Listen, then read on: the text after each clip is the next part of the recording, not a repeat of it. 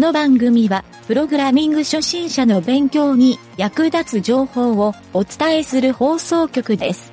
はい、どうも、なんちゃってエンジニアのゆげたです。大学生の鈴木くんインタビュー第3回目になります。収録の途中に鈴木くんのお母さんが帰ってきて、ほんのちょっと収録が止まってしまったんですけど、編集でなんとか乗り切りました。それでは、なんちゃってラジオ、始まるよ。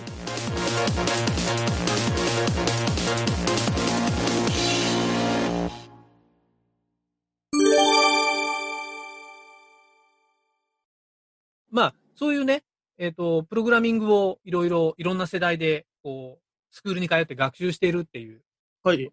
出会えて、まあ、鈴木くんもそこでいろいろ学んだことも多かったわけじゃない、プログラム以外でも。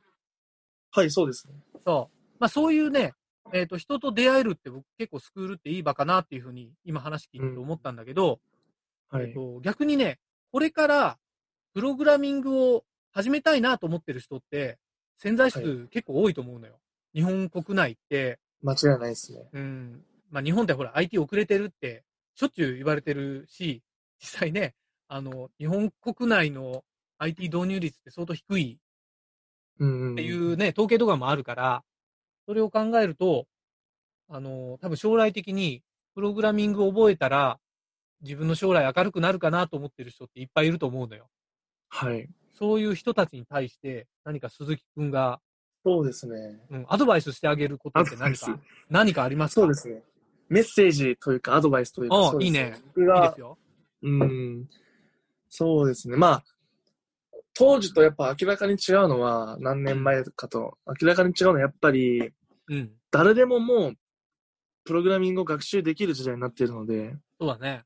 やはり、うん。昔と今とで、お、あのー一番明らかに違うのは、もう誰でもプログラミングを学べる時代になってきているので、はい。あのーそんなプログラミングに対して、うん。すごい硬いイメージを持っている方や、うん、もう、理系がやるもんだと思っている方、いろんな偏見とか先入観を持っている方がいらっしゃると思うんですけど、おー、はいはいはい。あのー全然そんなことなくて、僕も、うん。まあ、あの、全然文系で、あのーはいはい。なんだろう、そういうプログラミングとは一切無縁だと思ったんですけど、うん。そんな僕でも全然書いてて、うん。動くので、うん。プログラムが。うんやっぱり、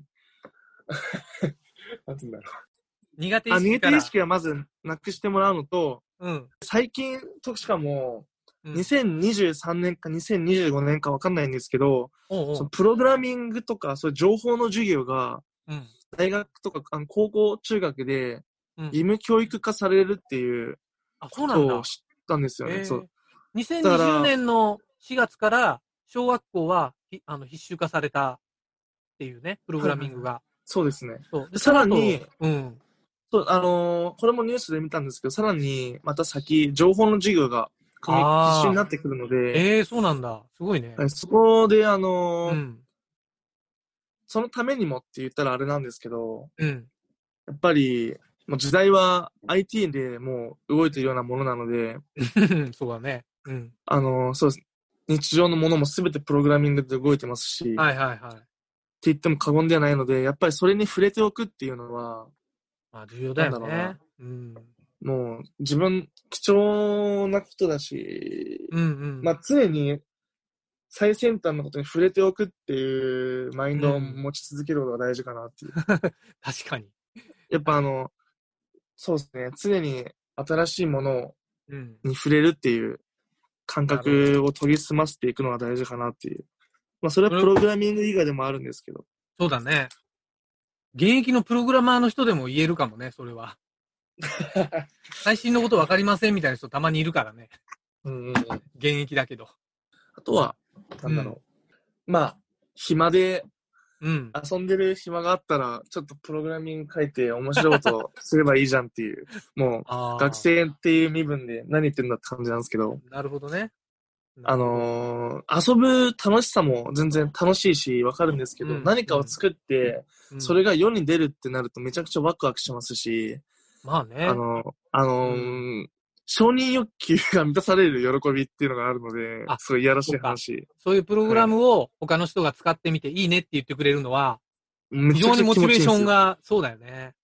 めちゃくちゃ気持ちいいですし、うんうん、しかもそれを収益化できたらまあ、仕事になるもんね、それが。仕事になりますし、もう本当気持ちいいんですよね。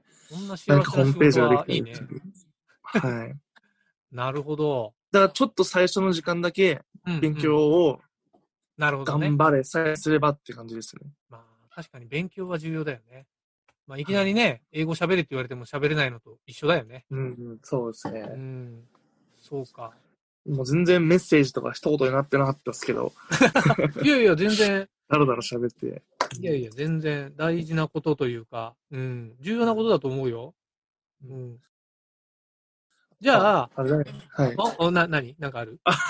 えっと、まあ、あとはあれじゃないですかね。あの、どうしてもやっぱ自分で勉強して、うん。やっぱプログラミングとどう向き合っていくのかって言ったら、やっぱうんどう挫折と向き合っていくのかなんで、お、挫折。ベ最初、あの最初はいはいははい絶対にモチベーションの維持とか。挫折したりとかが原因で、うん。うん。プログラミングをうん。1年続けられる人って、あの全体の1、2%しかいないって言われてるんですよ。それね、つい最近ね、ラジオでそれ取り上げたんだよ、その内容。あ、本当です。か？ぶっちゃいましたね。プロ、いやいや、全然、いや、いいいい情報だなと思って。プログラミングスクールに、えー通ってる人で挫折する人が90%っていう。うんうんうんうん。そうみんなね、なやっぱり、なんか難しくて挫折するっていう、壁に当たって、さそれを乗り越えられないっていう人が多いっていう、なんか統計が、そうねうん、グラフが発表されてて、それを紹介したんだけど、うんうん、そうか。続けたもん勝ちですね。まあ確かにそうだよ本ね。うん。うんまあ、やめるのはね、簡単っていうか、やめりゃいいだけの話だけど、そうです続けるね。と、続けた先になんかいいことあるっていうことだよね。ありますし、その、習慣さえ身につけちゃいしまえば、あとあ習と慣、そうです。うん習慣がもうほぼ、うんまあ、全てではないんですけど、うん。習慣づけしないと波出てきちゃいますし。なるほど。うんその鈴木くんが言う習慣づけっていうのは、その、なんだろう、プログラミングを毎日するとか、そういう習慣？それあ、とももちろんそうですね。えっと、情報収集をするとか？情報収集は、またうんプラスアルファの話で、おその、ベースとなってるのは、うん。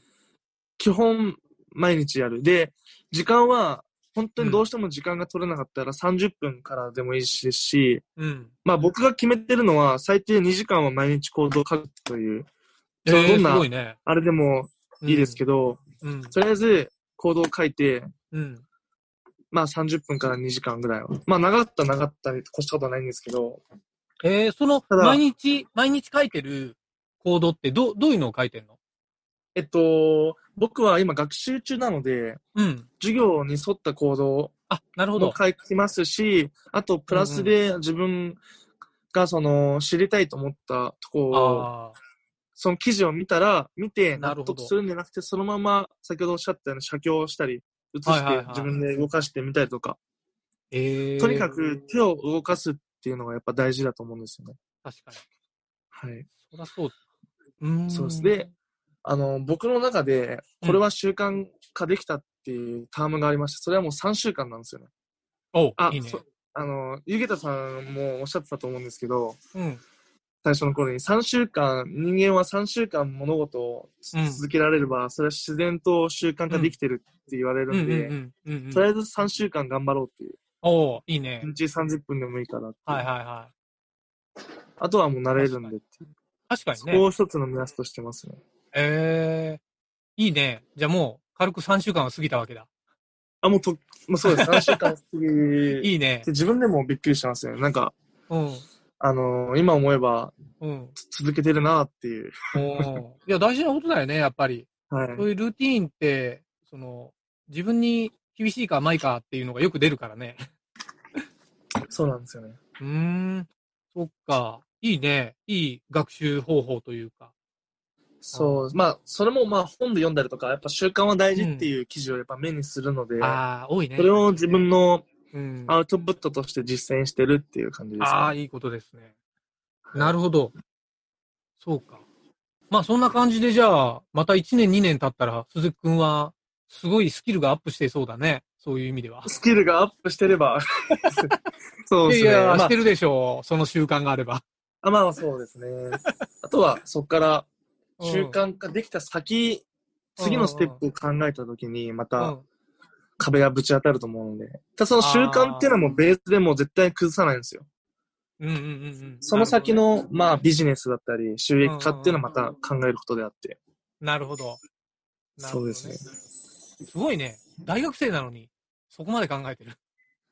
大したもんだでよ。逆に、暇、暇ってか時間があるからこそ、もうかん考えるぐらい、僕友達そんな全然いないんで、あの、あの、と、とりあえずずっとネットサーフィンしたり、わかんなかったらググったり考えてるあっていうのがあったんですかね。なるほどね。なんかあの、コロナの時期に、結構大学生みんな友達とも会えずに、そういう人やっぱ多かったんじゃないかなと思うんだけどね。そうです、多いですね。うん。いいね。うん。そのプログラミングとの出会いはかなり良かったね、鈴木君にとっては。そうです。僕、結構かっちり当てはまってて、うん、他にも、なんだろう、動画編集だったり、アフィリエイトとかブログをやろうとか、いろんなはいはい、記事があるんですけど、あるね。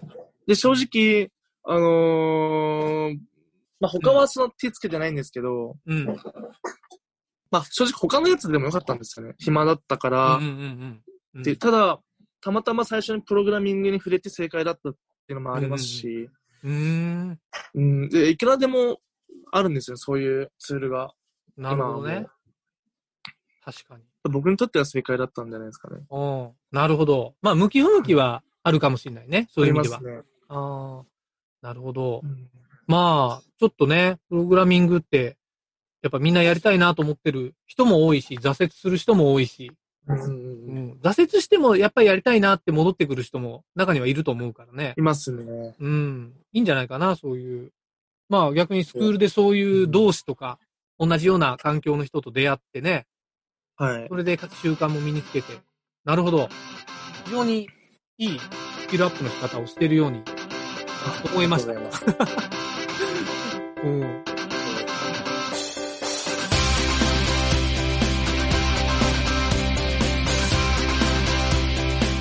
番組ホームページは http:// mynt.work スラッシュラジオスラッシュ